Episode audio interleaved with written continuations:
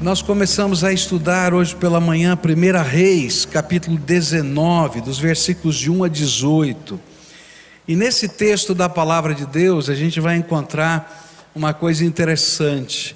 Depois de uma grande vitória que Elias sofreu, ou viveu, não é? Essa grande vitória, derrotando os 400, 400 profetas de Baal, ele recebe um bilhetinho de Jezabel, um bilhetinho que não era muito diferente de outros recados que o rei já havia mandado para ele, dizendo que ele seria morto, né, porque ele estava desafiando aquilo que era a política instituída.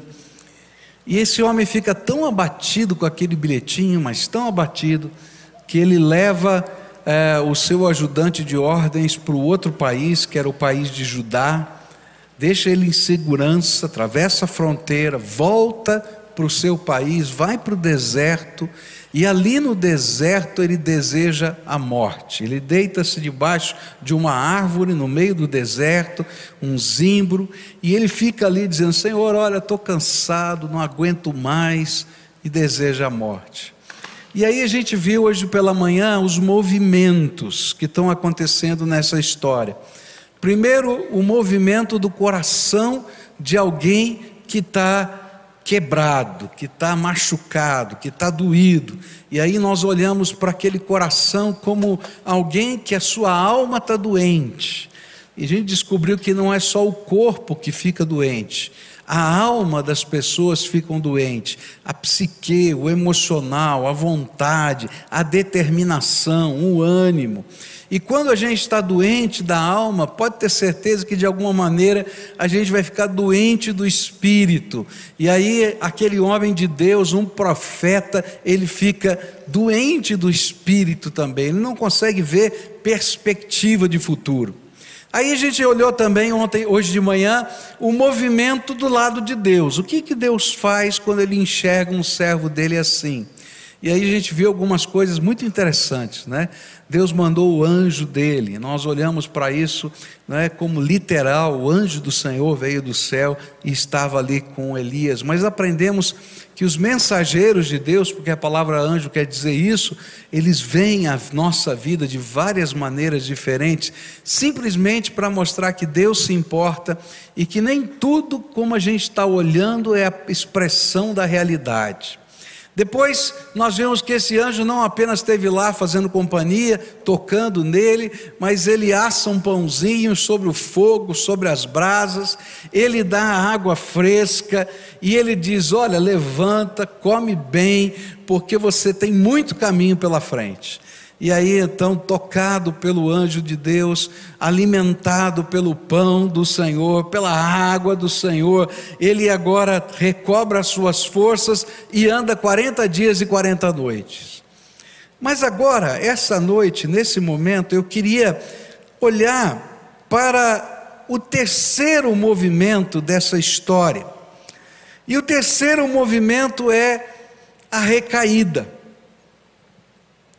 É interessante que na vida da gente, em determinados momentos, a gente perde a perspectiva, a gente desanima, a gente fica abatido. Com certeza você já viveu isso. Todo ser humano já viveu em algum momento, numa intensidade maior ou menor. E é interessante que os movimentos de Deus vêm, nos tocam, a gente se sente fortalecido e a gente levanta e continua a caminhada. Louvado seja Deus por isso. Mas, às vezes, a gente tem recaídas. Quem já teve recaída aqui? Levanta a mão. Eu vou levantar as minhas duas. E a gente tem recaídas. E eu queria começar olhando para esse lado. Como é que funciona esse negócio da recaída? Versículos 8 e 9 do capítulo 19 de 1 Reis diz assim: Elias se levantou, comeu, bebeu e a comida lhe deu força bastante para andar 40 dias e 40 noites até o Sinai, o monte sagrado. E ali ele entrou numa caverna para passar a noite. E de repente o Senhor Deus lhe perguntou: O que você está fazendo aqui, Elias? Depois de 40 dias, depois de uma jovialidade milagrosa, porque ninguém consegue andar 40 dias e 40 noites, Deus tinha feito algo extraordinário nesse homem. Novamente algo aconteceu na sua alma. Por isso ele para a sua jornada e entra numa caverna. E nesse contexto dessa história, Deus deixa claro para a gente que a caverna não era apenas um abrigo. A caverna representava uma recaída da doença da alma. Ela era, na verdade, uma caverna da vontade, uma tremenda apatia. Não quero fazer nada, não quero ouvir nada, não quero ver nada. Não quero falar com ninguém. Simplesmente não quero. Não aguento mais. Você já viveu isso? Eu me lembro de uma, de uma época que a minha alma estava doente, não é a sua, a minha estava doente. E quando tocava o telefone eu me arrepiava. Eu não quero falar com ninguém. Está entendendo? Se eu pudesse eu fechava a cortina, entendeu? Cobria a cabeça e dizia assim: fugi, desapareci, não me encontrem. Você já viveu alguma coisa assim? De ficar abatido desse jeito? E aí a gente entra dentro da caverna. E essa caverna é um abrigo, às vezes é um lugar confortável, é um lugar que é nosso, que a gente tem as marcas da gente mas na verdade ela deixa de ser apenas o abrigo, ela passa a ser a caverna da alma, da vontade. Eu simplesmente quero desligar o botão. Dá para desligar um pouquinho aqui? Isso aconteceu com Elias, e era uma recaída. A caverna era também uma caverna da espiritualidade. Coisas extraordinárias estavam acontecendo na vida desse homem, não apenas no passado distante, mas no, no passado próximo, como a derrota dos 400 profetas de Baal, mas como o anjo que o visitou e o alimentou, como os 40 dias e noites de vigor, jovialidade que ele nunca tinha sentido. Mas no momento que a gente entra na caverna, nem o extraordinário de Deus nos motiva mais. Pode acontecer um milagre do lado da gente, e a gente vai dizer: é, Deus é poderoso mesmo. Simples. E por que a gente está dizendo, Senhor, eu não quero, eu não aguento mais. Não adianta nem o Senhor mandar respostas e nem milagres. Eu me lembro de uma vez que eu estava, eu anoto as minhas, as minhas orações, né?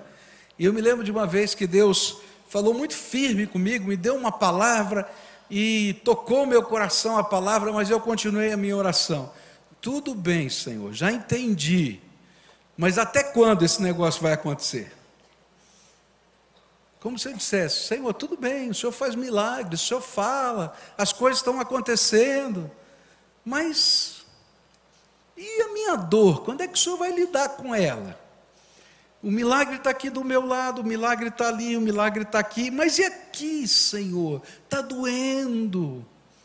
Essa resposta da alma não veio ainda. E ainda que Deus diga, vai vir, eu digo, tá bom, Senhor. Tá, já entendi. Mas e daí? Está doendo. E aí Elias voltou outra vez para a caverna do sonho, ele perdeu a perspectiva. Não existem perspectivas. E tudo isso acontecia por causa de um pensamento, um sentimento que não saía da sua cabeça. Por isso, quando Deus questionou e disse: Elias, o que você está fazendo aí, Elias? Quem mandou você entrar na caverna? A resposta de Elias era a revelação do que consumia a sua alma. Olha só o versículo 10, o que ele fala. Ele respondeu: Ó oh, Senhor Deus Todo-Poderoso, eu sempre tenho servido a ti e só a ti, mas o povo de Israel quebrou a sua aliança contigo, derrubou os teus altares, matou todos os teus profetas, e eu sou o único que sobrou, e eles estão querendo me matar. E o pensamento estava envolvido nessas frases. E o pensamento era assim: não é justo, Senhor, não é justo. Eu tenho sido fiel, mas na verdade são os infiéis que parecem ser os vencedores. É interessante isso, como a cabeça da gente dá uma mudada. E aí esses pensamentos automáticos vêm e consomem a gente. Eles voltam e voltam e voltam e voltam e voltam. E quando a gente muda de pensamento, daqui a pouco, quando a gente se percebe, ele está lá de novo. Eu acho que no primeiro momento, o pensamento automático de, de Elias era a cartinha de Jezabel, a cartinha de Jezabel, a cartinha de Jezabel. Mas agora o pensamento é: Senhor, não é justo. Não é justo o que está acontecendo, não é justo o que está acontecendo, e aquilo vinha toda hora na cabeça dele. Eu tenho sido fiel, mas os infiéis é que estão prosperando. Todos os fiéis morreram, essa era a ideia. Todos os fiéis morreram, não sobrou ninguém. A lógica do Senhor é muito estranha. Eu fiquei sozinho, eu sou o exército de um homem só e eu logo vou morrer, para que lutar? Eu vou ficar na minha caverna, cansei. A Bíblia vai nos ensinar que nós perdemos a perspectiva quando permitimos que a nossa visão de mundo seja distorcida por pensamentos automáticos que adotamos como realidade absoluta. Eu sei que eu tenho razão, ninguém vai mudar a minha cabeça. Eu estou interpretando a realidade de modo certo, não importa quem chegue para falar, você tem toda a razão, porque é assim que você está enxergando a tua vida. E a recaída é um processo da alma, mas que vai afetar todo o corpo e a fé. E normalmente, quando isso acontece comigo ou com você, a gente fica doente. A gente começa doente da alma, de repente a gente está doente do corpo, e depois a gente está doente do espírito, ou tanto faz a ordem, essa doença se espalha pela nossa vida. E literalmente nós perdemos as forças. A nossa espiritualidade fica comprometida, pois achamos que até Deus se esqueceu de nós e nos abandonou aos lobos. É interessante, porque 40 dias atrás, quem foi visitar Elias? Não foi um anjo do céu?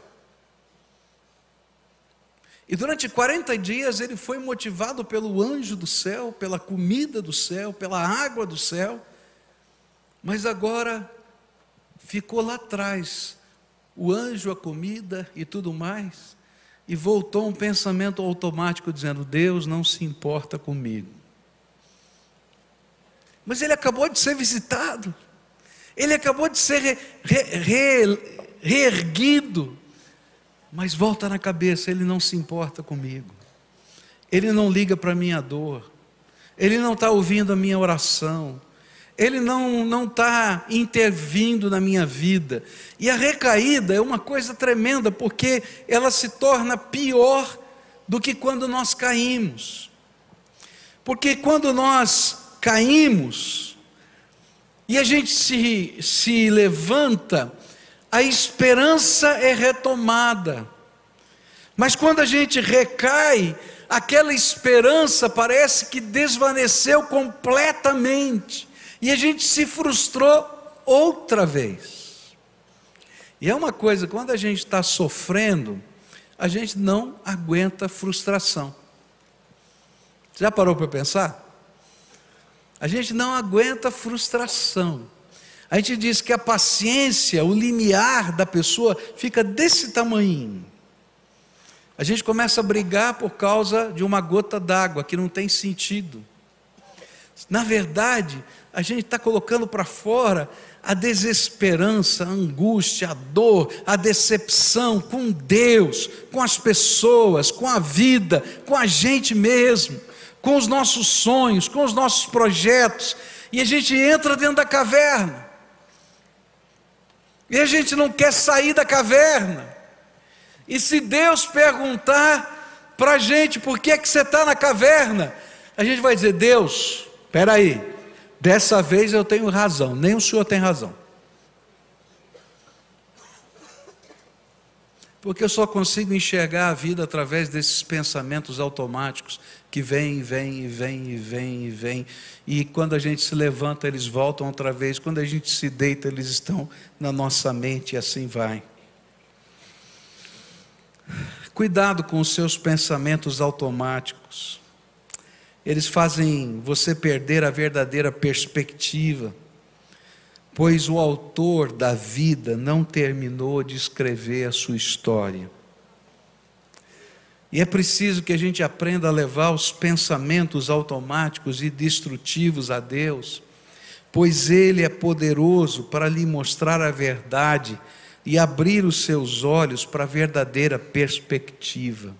É interessante que a gente vai perceber isso que eu estou falando muito forte no livro de Salmos. No livro de Salmos tem 150 salmos, 51 desses salmos são lamentos. 51 desses salmos refletem alguém que está vivendo a dor da sua alma. E é muito interessante que eles começam com uma expressão de fé, os lamentos, mas o miolo deles é uma desesperança total. E parece que quando aqueles homens do passado estão falando desses pensamentos automáticos para Deus, vai acontecendo alguma coisa extraordinária nessa conversa, que o salmista não sabe explicar, mas ele nunca termina sem esperança. Porque a pessoa que pode lidar e transformar os pensamentos automáticos que te perturbam é o Deus Todo-Poderoso.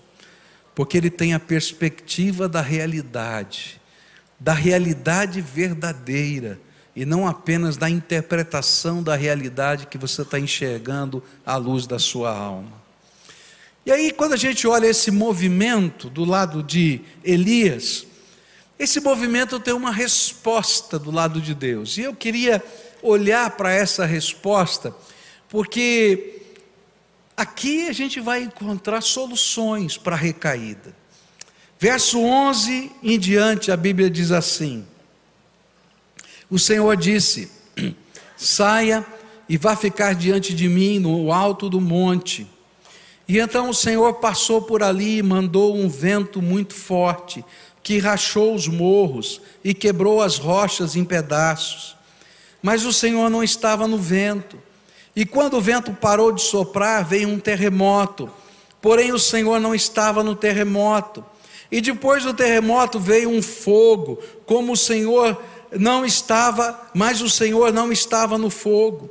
E depois do fogo veio um sussurro, calmo e suave.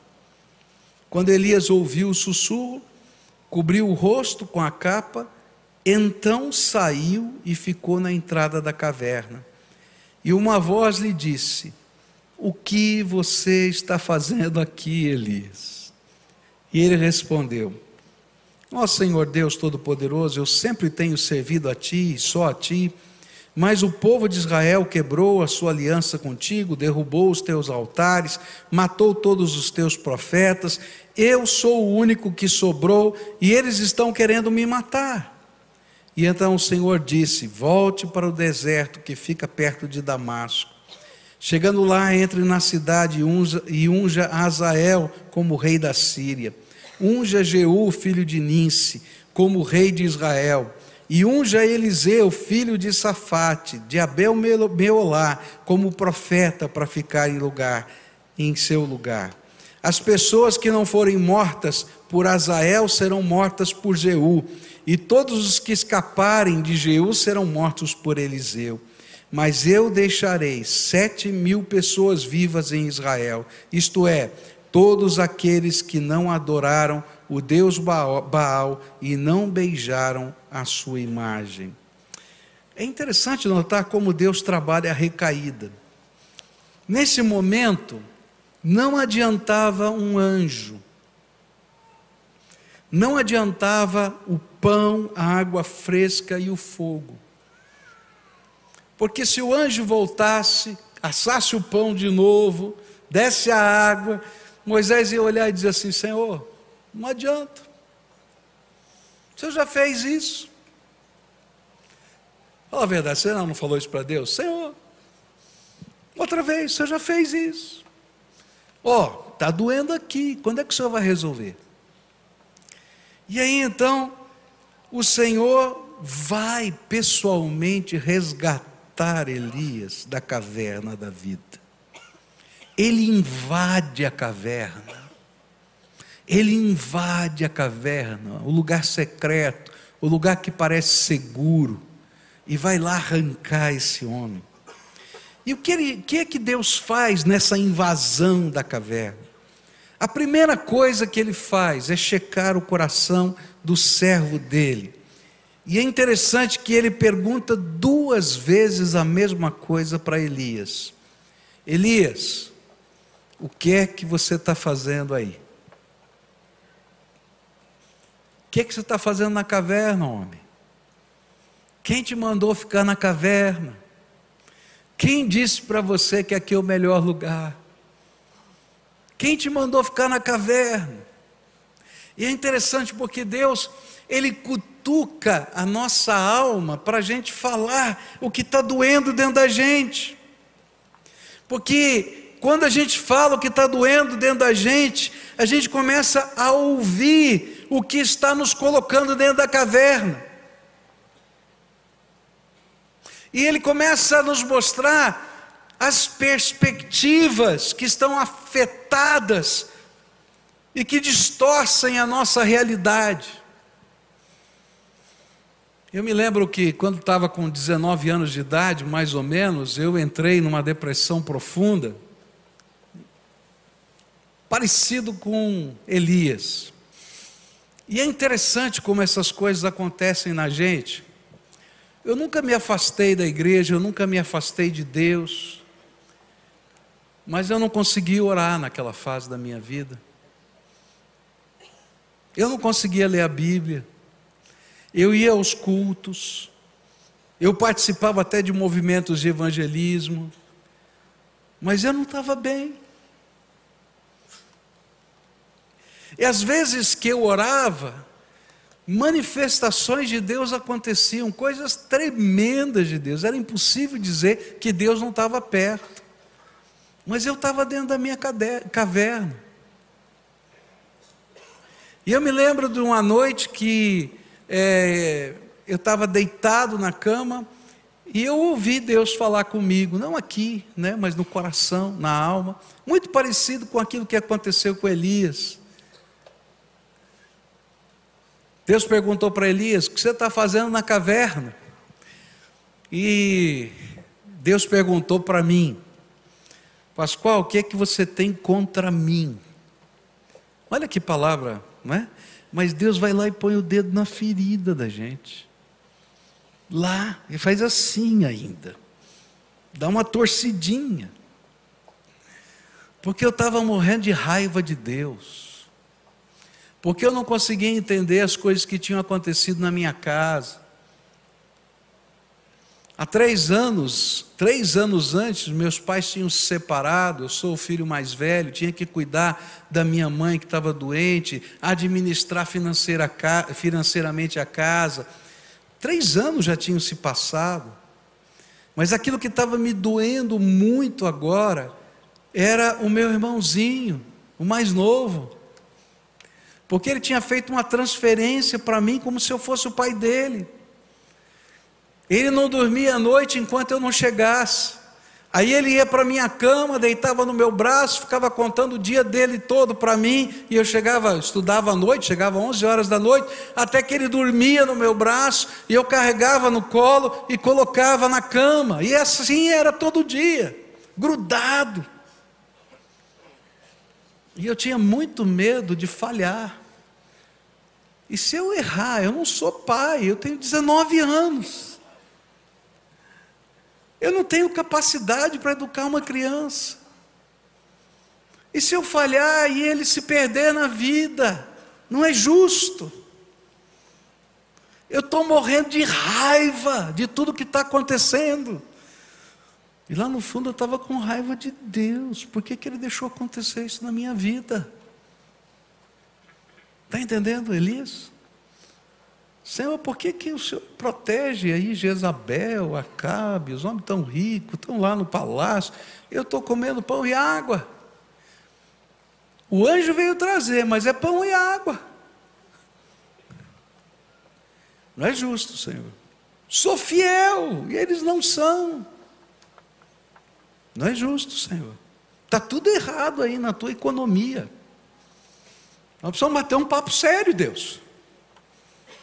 Já sentiu isso? Por isso, Deus checa o nosso coração. Porque enquanto a nossa dor, a verdade da nossa dor, estiver escondida debaixo do tapete, a sujeira que está debaixo do tapete apodrece e fede. E a gente fica procurando onde está o fedor. E aí Deus vem e toca no coração: Elias, o que é que você está fazendo nessa caverna? E aí duas vezes ele vai dizer: Eu estou aqui na caverna, porque o Senhor não é justo, sou fiel, os infiéis estão ganhando, os profetas já morreram, só sobrei eu, você é o próximo. Que adianta? Que adianta lutar? Que adianta pregar? Que adianta, Senhor? Não adianta. E aí Deus fala com Elias. É interessante que Deus não argumenta as coisas que estão no coração. Porque Deus não faz debate filosófico com a gente. Ele revela o seu poder. Se você estudar o livro de Jó, Deus vai trabalhando na vida de Jó, e Jó vai colocando as suas razões, ele vai discutindo com Deus, e Deus não faz um debate filosófico sobre a dor e sofrimento. Ele simplesmente começa a revelar quem ele é e o poder dele. E Jó fica tão impactado de quem é Deus e o seu poder, que ele se arrepende das dores da sua alma.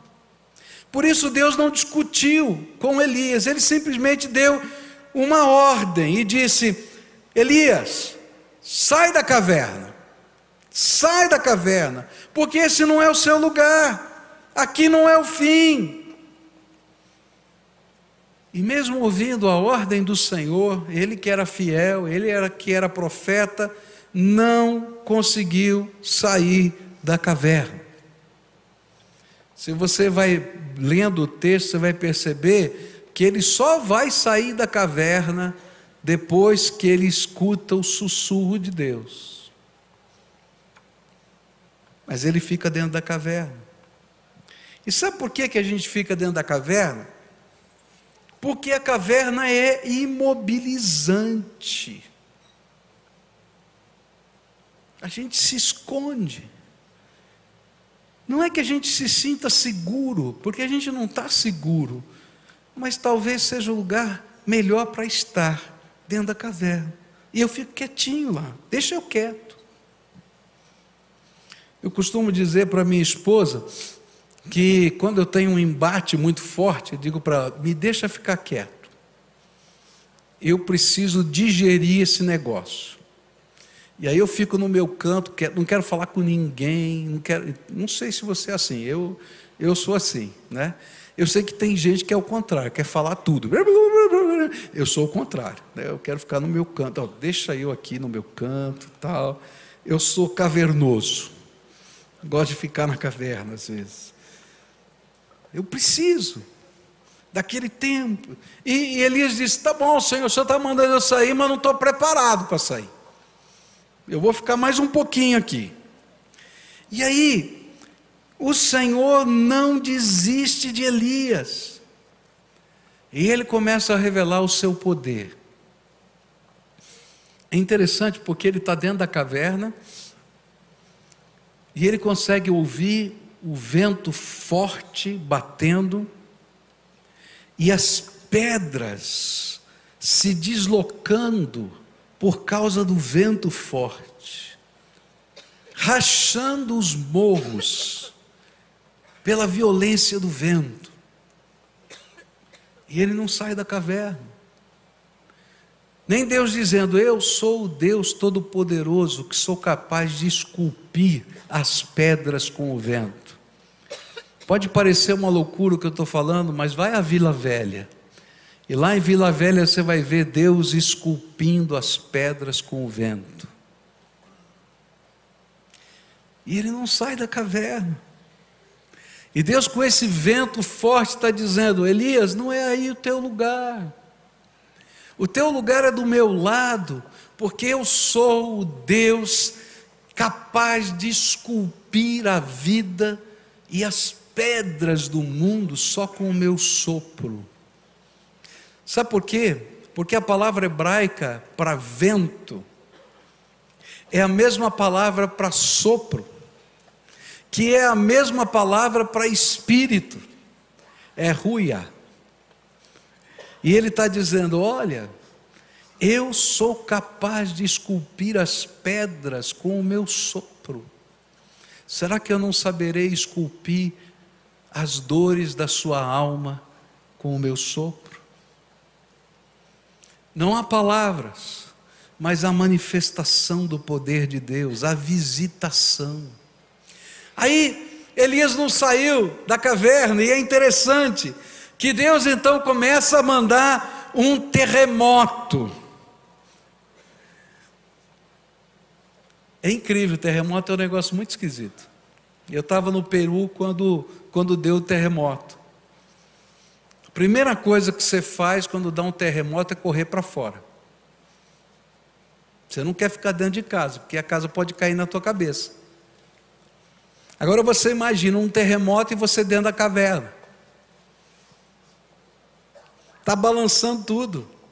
Gente, o terremoto é uma coisa muito estranha.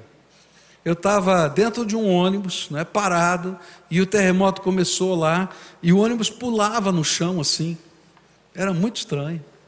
Eu olhava para fora assim e, e, via o poste, né, os postes de eletricidade fazendo assim. Você diz assim: não é possível, né, o poste está balançando desse jeito. Coisa incrível. E o homem está na caverna.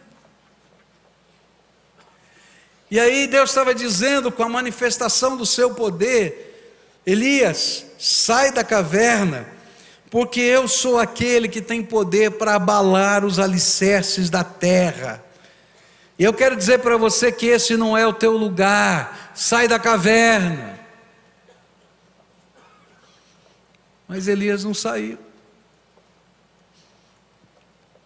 E aí a palavra do Senhor fala que veio fogo do céu. fogo do céu era uma coisa muito forte para Elias, porque foi o fogo do céu que arrebatou a oferta que Elias tinha levado para o Senhor naquela disputa com os profetas de Baal. E Deus estava dizendo: Elias, eu sou o mesmo Deus que andou com você no passado. Eu estou aqui fora te esperando. Sai da caverna, homem. Aí não é o seu lugar. Mas nem o fogo do céu viu, que ele viu, percebeu, o fez sair da caverna. E uma coisa que eu acho tremenda é que Deus não desiste de Elias.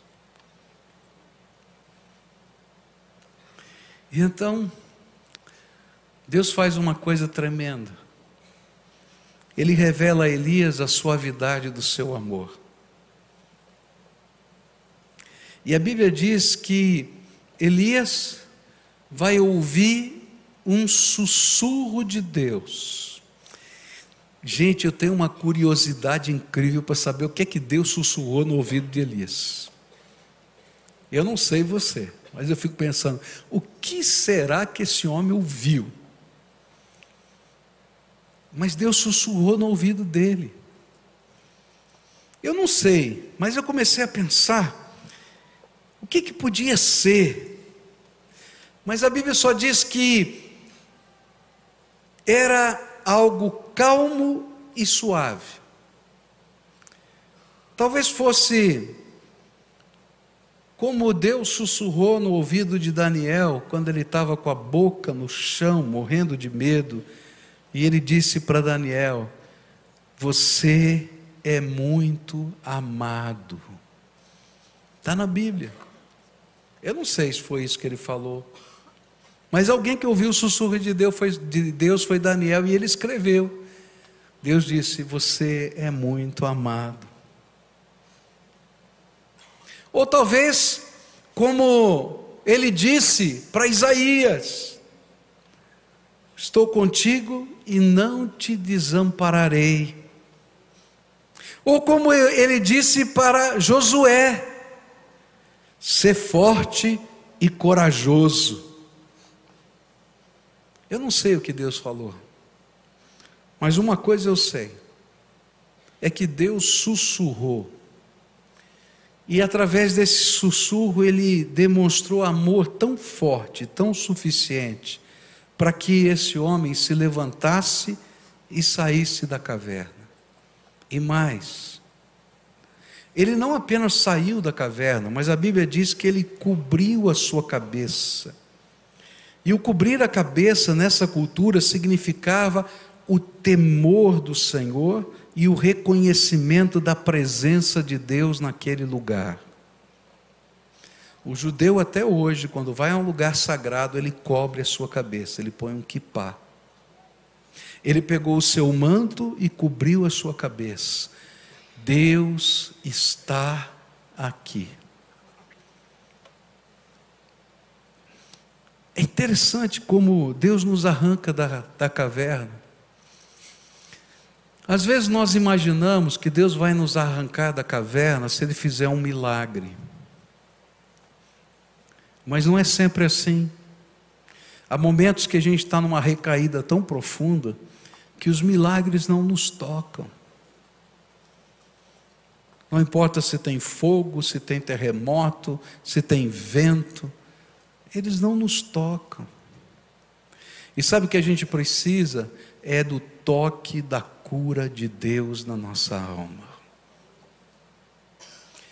Aquela noite que Deus me perguntou: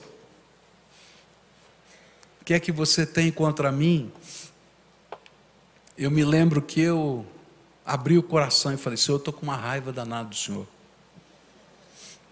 Olha só a minha vida, tudo uma bagunça, uma desgraça, tudo enrolado. E é interessante porque a gente enxerga tudo à luz da dor. Não importa se Deus estava dando sustento todo dia, não importa se as misericórdias do Senhor faziam com que a nossa família estivesse junta, não importa se os tratamentos estavam funcionando na vida da minha mãe, não importa, tudo estava ruim. E eu me lembro que eu fui dormir assim, sentindo a presença de Deus, mas com raiva. Trabalhei o dia inteiro no dia seguinte, desse jeito. E quando eu comecei a voltar no ônibus, o Senhor começou a falar comigo. E Ele me fez lembrar de um versículo da Bíblia, um versículo simples, que dizia: Todas as coisas cooperam para o bem daqueles que amam a Deus. E eu pensei assim: Senhor, sinto muito, mas não acredito. O que é que tem de bom?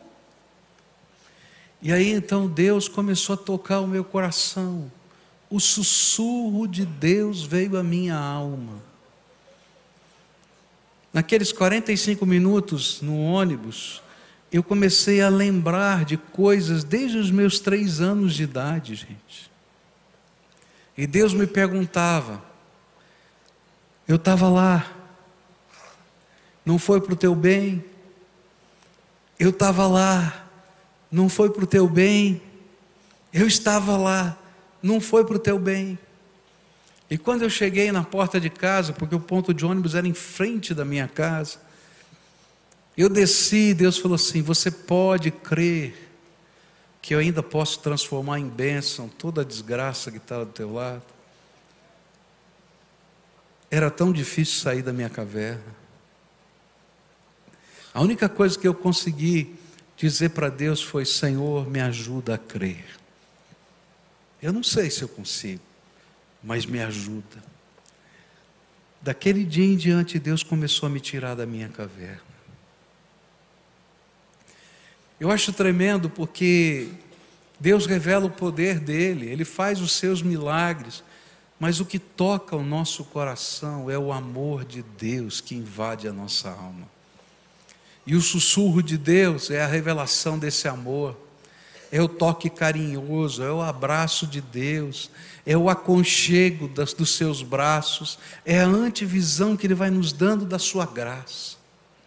E Deus não termina só com o sussurro, a palavra de Deus vai dizer para a gente que algumas coisas extraordinárias vão acontecer. E a próxima coisa que vai acontecer é que Deus vai dar para esse homem uma nova visão. Verso 18 diz assim: Também conservei em Israel sete mil, todos os joelhos que não se dobraram a Baal e toda a boca que não o beijou. É como se Deus estivesse dizendo para Elias: Elias, ainda que você tenha sempre a mesma resposta, ela não é verdade. Você não está só, você não é o exército de um homem só. Além da minha presença do teu lado, além dos anjos que se acampam ao seu redor, além do suprimento que eu tenho dado para você vindo do céu, e não uma vez só, porque lá no tempo da seca, Deus mandava os corvos trazerem comida para ele. Há sete mil que, como você, nunca dobraram os seus joelhos diante de Baal. E é interessante notar que Elias sabia disso. Pelo menos parte dessa verdade. Porque nos capítulos anteriores, ele sabe que existem cem profetas que estavam escondidos e que oficiais do palácio subversivamente roubavam da comida do rei para levar para os profetas. Ele sabia que ele não estava sozinho, mas foi o Senhor que precisava mudar a visão desse homem e colocar nele uma perspectiva de fé e retirar as lentes de destruição, para dizer para ele: Elias, sua vida não acabou, a minha obra não terminou, eu tenho servos nessa terra. Sai da caverna. Sabe, uma das coisas que Deus faz com o seu amor quando Ele nos toca, é nos dar uma nova visão. E ele começa a mostrar para a gente novas perspectivas da vida. Aquele menino, pequenininho, que dormia comigo levava para a cama, hoje é pastor em São Paulo, de uma igreja de perto de mil membros. Aquela casa arrebentada, hoje está estruturada na vida das famílias, dos meus irmãos, dos meus sobrinhos, dos meus cunhados e cunhadas, porque Deus é bom. Aquilo que parecia o fim de todas as coisas, na verdade, era só um pedacinho da jornada, porque Deus continua a escrever a história. Ele nos visita para nos dar uma nova visão. Espera aí, você está enxergando a vida numa perspectiva errada. Tem coisas da graça de Deus que vão acontecer e já aconteceram. Mas ele não para na nova visão, porque se a gente tiver só a nova visão, queridos, a gente vai cair de novo. As recaídas vêm porque às vezes Deus nos consola, nos toca, até nos faz enxergar a realidade com outras perspectivas, mas enquanto a gente não entender que Deus nos deu uma nova missão, a gente vai ficar de recaída em recaída. E aí o Senhor vai dizer para esse servo dele: Olha, eu tenho uma missão para você. Sabe por quê? Porque visão sem missão é ilusão. Eu olho para o futuro, sei que tem alguma coisa, mas eu não tenho missão. Alguma coisa Deus vai fazer. Eu fico aqui aguardando. E aí se torna uma ilusão. Toda visão pede uma ação, um caminhar na direção dos novos sonhos. Por isso, como eu falei hoje de manhã, o caminho sempre termina onde paramos. Mas quando estamos andando, sempre haverá uma rota ou um caminho a seguir. E o que será que Deus deu como missão para esse homem? Ele deu três coisas para ele fazer. Primeiro, ungir. Reis seriam ungidos. É interessante isso porque ele vai ungir o rei, e essas duas pessoas que ele unge como rei, não se tornam reis imediatamente. Eram atos proféticos. Deus estava dizendo: vai chegar o tempo que Jeú vai virar rei e Azael vai virar rei. E a dinastia será mudada nessas terras. E Deus estava dando uma ordem para ele. Deus estava usando o seu servo, seu servo para levar a outros a unção. Porque todo ungido é servo de Deus. E assim a primeira missão era uma missão de graça, levar a unção de Deus a outros. Eu quero dizer para você, você vai continuar tendo recaídas, se quando Deus te der uma visão, você continuar olhando só para o teu umbigo. Se tem um negócio que deixa a gente doente, você ficar olhando no teu umbigo. Levanta os teus olhos e enxerga que Deus tem um plano para a tua vida. E diz: Senhor, eu vou cumprir o plano que tu tens. E seja um mensageiro da graça. Que o óleo da graça de Deus esteja nas suas mãos. E que você leve essa graça a outros. Porque enquanto nós levamos a graça de Deus a outros, Deus está curando a nossa alma todo dia. Agora, se você parar no meio do caminho, querido, você vai entrar na caverna de novo. Eu e você. Tua missão não terminou, vai lá e unge. Segunda coisa que Deus vai falar para Elias: Elias, você agora vai comissionar alguém vai chamar Eliseu, vai lá na fazenda dele, vai tirá-lo do meio lá dos tratores, porque a junta de bois eram os tratores daquele tempo, e era uma grande fazenda, porque ele tinha 12 tratores. Então você imagina uma fazenda com 12 tratores, 12 juntas de bois que puxavam arado. E você vai comissionar esse homem. Você vai preparar essa pessoa para continuar a sua obra. E aqui é uma coisa tremenda para a nossa vida. Todo mundo que, que anda sozinho vai cair um dia. Todos nós precisamos abençoar e ser abençoados. Nós precisamos ser discípulos e discipuladores. Nós precisamos caminhar com gente ao mesmo tempo que essa gente caminha com a gente e ministra na nossa vida. E Deus diz para Elias: Elias, chega de andar sozinho, homem. Vai pegar Eliseu e vai ensinar tudo que você sabe para esse homem. Mas esse homem vai ser instrumento meu na tua vida. E é tremendo quando isso acontece. A gente vai levando a graça, mas entende que eu ministro e sou ministrado o tempo todo. E a gente para de andar sozinho. Por isso eu não acredito em cristianismo solitário. Por isso eu não acredito que você pode ser um bom cristão só assistindo o culto pela televisão. Você precisa de gente do teu lado. Você precisa sair da sua caverna, colocar suas mãos para abençoar pessoas e ao mesmo tempo permitir que pessoas que andem com você também lhe abençoem. E nessa interação a gente permite que a nossa vida seja checada. Os pastores que andam sozinhos, que têm ministérios que não se reportam a ninguém, geralmente caem. Os líderes que não se reportam a ninguém se perdem. Porque na vida essa interação é preciosa. E Deus vai dizer para Elias: Elias, está na hora de você preparar alguém e investir a tua vida nesse alguém. E esse alguém vai continuar a obra que você começou a fazer, porque a minha obra é muito maior do que você. Quem vai continuar a tua obra? Quem você está preparando para continuar na tua jornada?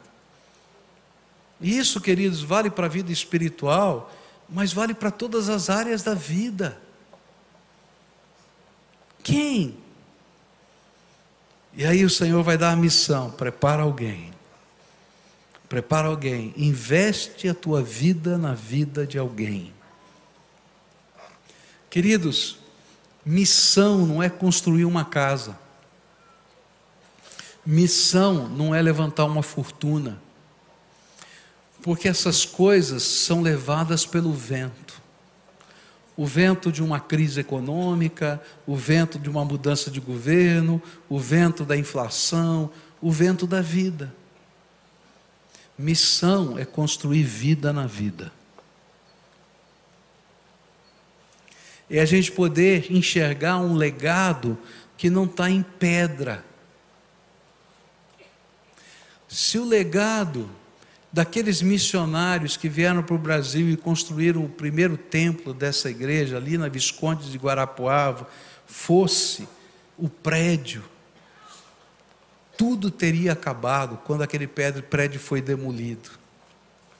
Mas o legado deles não era o prédio, eram os homens, as mulheres e as crianças que ouviram a palavra de Deus. E se a igreja é hoje o que ela é, é porque aqueles homens nos deixaram um legado o legado que o tempo não dissipa, porque Deus fez de você alguém que tem uma alma imortal.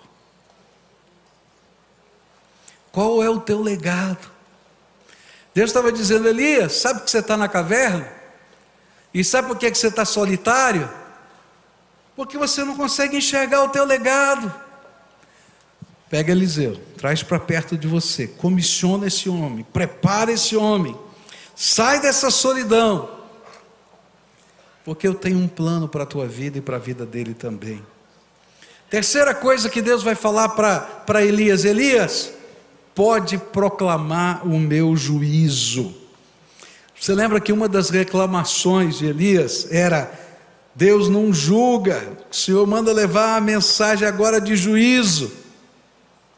Lembra a reclamação? Está errado, senhor, esse negócio aqui os infiéis e tal. E aí o Senhor vai dizer para ele: querido, eu sou o justo juiz e tem tempo para todas as coisas. E agora eu vou te dar um sinal do que eu vou fazer. E é interessante que Elias é levado nas carruagens de fogo pelo Senhor antes que essa profecia se cumprisse. Mas Deus permitiu a ele ser aquele que proferiu a profecia. Como se dissesse: Eu sei os caminhos e os planos que eu preparei para você. E esses planos são de paz e prosperidade. Eu tenho um bom plano, eu sei. Eu sou o Senhor Todo-Poderoso. Então confia na minha sabedoria. A gente entra na caverna quando a gente desconfia da sabedoria de Deus. E ele vai agora e vai anunciar as profecias do juízo de Deus. E o Senhor começa a se revelar outra vez na vida de Elias como soberano do universo, como aquele que nunca deixou de ver e no tempo determinado por ele a justiça dele se revelaria. Deus não mudou, mas por amor, ele convidou Elias para ser o porta-voz da sua palavra.